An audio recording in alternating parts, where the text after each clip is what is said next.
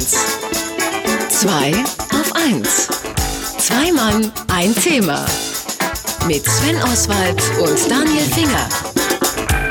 Es gibt ja böse Zungen, die behaupten, bei der Fußballweltmeisterschaft geht es der FIFA, FIFA gar nicht um Fußball, sondern es ginge ihr um Geld und äh, es gibt zum Beispiel hier die Bild am Sonntag zeigt Sepp Blatter äh, den FIFA-Präsidenten mit einem wegen Sportkorruption verurteilten Typen und ein paar Drinks in der Hand. Ähm, dann wird ja auch immer mal wieder äh, thematisiert, dass die FIFA zwar ein gemeinnütziger Verein ist, aber doch mit einer Reserve von einer Milliarde, also vielleicht eher so ein gemeinnütziger Verein wie der ADAC und nicht wie so ein Nachbarschaftsverein. Aber ähm, eines macht die FIFA offenbar sehr geschickt, denn sonst könnte so viel Geld ja gar nicht zusammenkommen, nämlich sich selbst und das Produkt Fußballweltmeisterschaft vermarkten. Und wie das funktioniert und wer am meisten davon profitiert, das besprechen wir mit unserem Marketing-Experten Markus Bartelt. Guten Morgen, Barkus. Hallo Markus. Barkus sage ich jetzt Hallo schon. Markus. Guten Morgen, Barkus. Einen schönen guten Morgen. Markus, also jetzt nochmal für alle äh, Marketing-Dummies. Wie vermarktet genau. man so ein Großereignis, das die ganze Welt nachher verfolgt? Ganz clever eigentlich. Also die Vermarktung äh, läuft darüber, dass wir erstmal einen Verband haben, einen internationalen Verband, die FIFA, mit ganz, ganz vielen Mitgliedsverbänden, insgesamt über 200 nationale Verbände. Es ist dann nochmal aufgeteilt in kontinentale Verbände. Und mit diesen Verbänden schaffe ich ein Turnier von einer der beliebtesten Sportarten weltweit, nämlich im Fußballbereich, und ähm, führe das durch, organisiere das und mache mir dann halt Gedanken darüber, wie man damit Geld verdienen kann. Und das eine geht natürlich ganz klassisch über Sponsoring und Werbung. Werbung, das ist aber nur ein Bruchteil von den Einnahmen. Ähm, das andere, und das ist viel wichtiger, sind mittlerweile die Fernsehübertragungsrechte, die wir dort haben.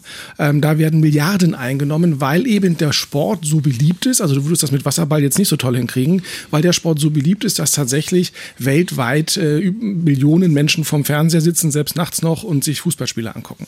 Was ich an der Stelle noch nicht so richtig gerafft habe, ist, wieso ausgerechnet die Fußballfuzis es geschafft haben, sich weltweit zu organisieren. Ja, das ist, ähm, ich glaube, das ist die Macht des Fußballs in der Hinsicht. Also wir haben ja alle Kinder und wir alle wissen, dass Kinder relativ früh anfangen, mit dem Fuß gegen Ball zu treten und das auch toll finden und die Papis finden das auch toll und die Mamis. Fußball ist einer der einfachsten Sportarten, die es gibt. Auch das Regelwerk ist verhältnismäßig einfach und äh, diese große, große Beliebtheit führte dazu, dass man natürlich dann anfing, Ligen zu schaffen, wie in jedem anderen Sport auch. Ja. ja? Und ähm, dass man, wenn man eine nationale Liga hat, irgendwann sagt, wir möchten auch mal antreten gegen die aus dem Nachbarland und das dann eben international international macht. Das sind so alles Dinge, die in den letzten ähm, ja, ja, Jahrhundert Jahren passiert sind. Mhm. Und ähm, einfach nach und nach immer mehr professionalisiert wurden. Mhm. Also mit dieser Gründung des Vereines in, in der Schweiz ähm, hat man gesagt, komm, lass uns das doch so machen, dass wir wirklich alles miteinander unter einem Hut vereinen können. Jetzt gibt es ja aber trotzdem ein paar Sachen, wo man sagt, eigentlich müssten die doch diese ganze Inszenierung so verderben, dass sie einfach nicht mehr klappt. Also äh, natürlich gibt es äh, immer wieder Korruptionsvorwürfe. Es gibt ganz gut sichtbar irgendwelche Funktionärsbonzen, die sich offenbar wahnsinnig gut gehen lassen. Es gibt äh, äh, zunehmen Proteste der Gastgeberländer und der Bevölkerung da, die sagen, wie, wie, wie soll das denn gehen? Irgendwie da, hier wird ganz viel Geld ausgegeben und uns geht's aber mies und so. Und trotzdem bleibt am Ende so ein Jubel, Jubel, Wohlfühlgefühl. Das kann ja nicht nur an der Sportart liegen. Nein, das ähm, also sagen wir so, dass, dass es Verbände irgendwie etwas intransparent sind und nicht immer zu durchschauen sind. Du hast den ADAC genannt. Hm. Es sind ja auch nicht alle Leute beim ADAC ausgetreten, abgesehen davon. Ähm, ich glaube, dieses Wohlfühl-Jubelgefühl, von dem du gerade gesprochen hast, das entsteht ganz, ganz stark auch mit Hilfe der Medien. Mhm. Also wenn ihr euch anguckt, äh, wie viel Vorberichterstattung wir haben, auch mit welcher Wichtigkeit. Also ähm, jedes Bäuerchen von Lukas Podolski ist eine Pressekonferenz wert. Äh, ARD, ZDF haben uns in der Dauerbeschallung mittlerweile drin. Man kommt gar nicht aus der Nummer raus. Es wird wirklich diese Erwartungshaltung mit aufgebaut. Das heißt, wir sind ja schon seit Jahresanfang mhm. in dem Denken, die WM kommt auf uns zu, die WM kommt auf uns zu. Mhm. Und ähm, dieser Hype, der dort entsteht, führt einfach dann zu diesem großen, jetzt geht's endlich los. Und äh, dann wird man eben, äh, lädt man Freunde ein oder geht nach draußen, schaut dort Fußball, ist ein Gemeinschaftsereignis geworden. Also da ist ganz viel, was mit uns und unserem Spaß zusammenhängt. Ähm, weißt du, wie viele Menschen und wie viel Geld daran beteiligt sind, jetzt mal nur die FIFA-WM zu vermarkten und gut darzustellen? Also von der FIFA selbst, nicht von den Partnern? Von, die, die FIFA selbst hat eine Abteilung, die sich um diese Rechte kümmert. Wie viele Menschen das sind, kann ich dir nicht sagen. Aber ähm, du musst davon ausgehen, dass natürlich es beginnt in den nationalen Verbänden. Mhm. Also wir haben einen nationalen Verband, der natürlich auch Partner hat. Und das geht dann über die kontinentalen Verbände hoch bis in den internationalen Verband. Die FIFA selber ähm, kümmert sich gar nicht um so viel. Also die FIFA hat ähm, sechs Dauerpartner mhm. äh, mit denen sie sehr eng arbeiten. Dazu zählt Coca-Cola, Adidas, ähm, Sony und einige andere noch mit dazu. Und sie suchen dann eben für die jeweiligen Großereignisse, Frauenfußball-WM, Männerfußball-WM, dann wieder Sponsoren für diese Weltmeisterschaft. Und wie das die Partner machen und wie sich aber auch alle anderen Nicht-Partner an äh, die FIFA-WM ranhängen und dann trotzdem versuchen, mit Fußball die eine oder andere Werbemarkt zu sparen. Darüber sprechen wir gleich. Jetzt aber erstmal ein bisschen Werbemusik.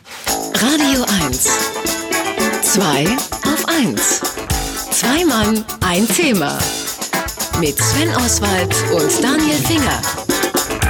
10.20 Uhr, Sie hören 2 auf 1. Welt ist das Thema der heutigen Sendung. Und ja, auch die Fußball-Weltmeisterschaft spielt eine Rolle, aber nicht, wer spielt gegen wen, wie gut und warum und warum rocken die Holländer so. Nein, das ist gar nicht das Thema, sondern das Thema ist, wie vermarktet man jetzt so ein Groß-Event, so ein weltweites Event, das Milliarden von Menschen zu Hause an den Bildschirmen äh, verfolgen.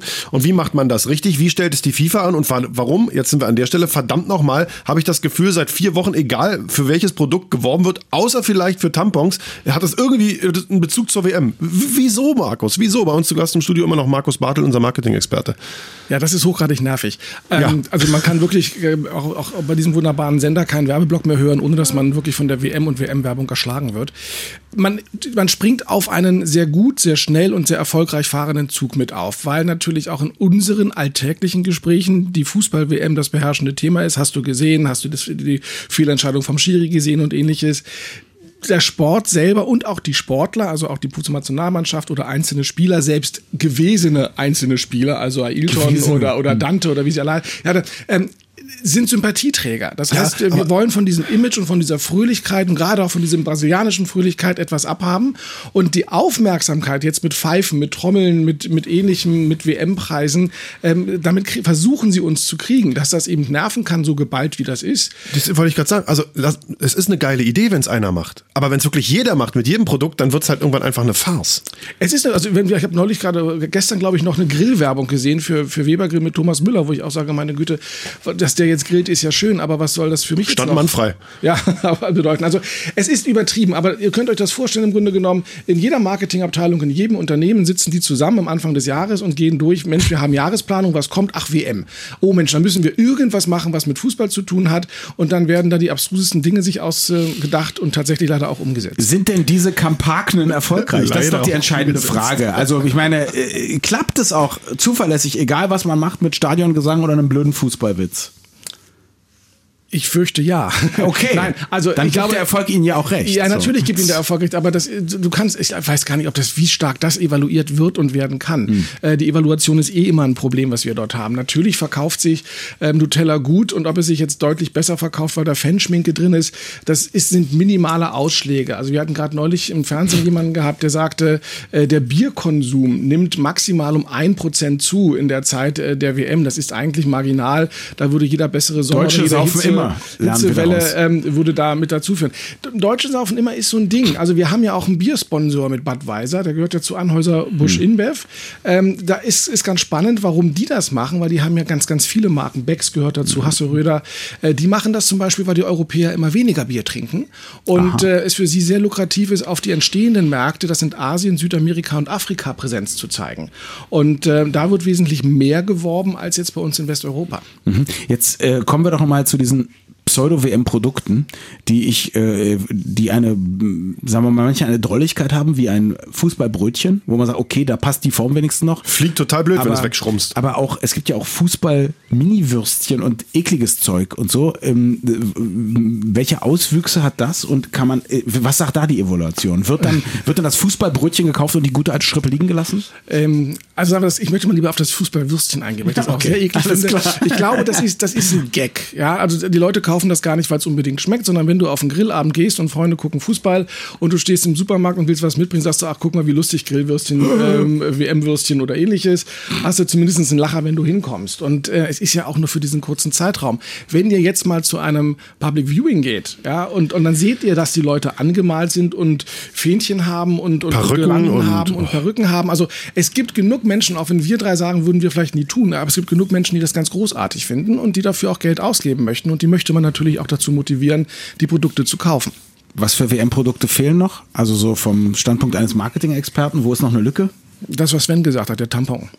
Ehrlich, aber ja, oder Frauenfußball-WM, ne? Ja, keine Ahnung, nein. Also ich, ich möchte auch wirklich nicht tiefergehend darüber gemacht. nachdenken, was dort fehlt, weil das, was schon da ist, ist mir eigentlich persönlich zu viel, was wir dort haben. Vielleicht so ein Ähm, paar WM-Unterhosen. Kneift auch nicht beim. Äh, ich beim glaube, dass- ich glaube, dass- ich Kann man auch seitlich gibt unten rauspinkeln, ja, sowas meinst du? Gibt's alles schon? Ich glaube, das gibt es alles schon. Also man, man sieht tatsächlich, dass das im Umfeld von der WM, und ihr dürft ja auch nicht vergessen, dass die FIFA sehr starke Regeln hat, was die Sponsoren angeht. Also nur die Sponsoren dürfen mit dem Pokal, dürfen mit dem Logo und mit dem Maskottchen werben.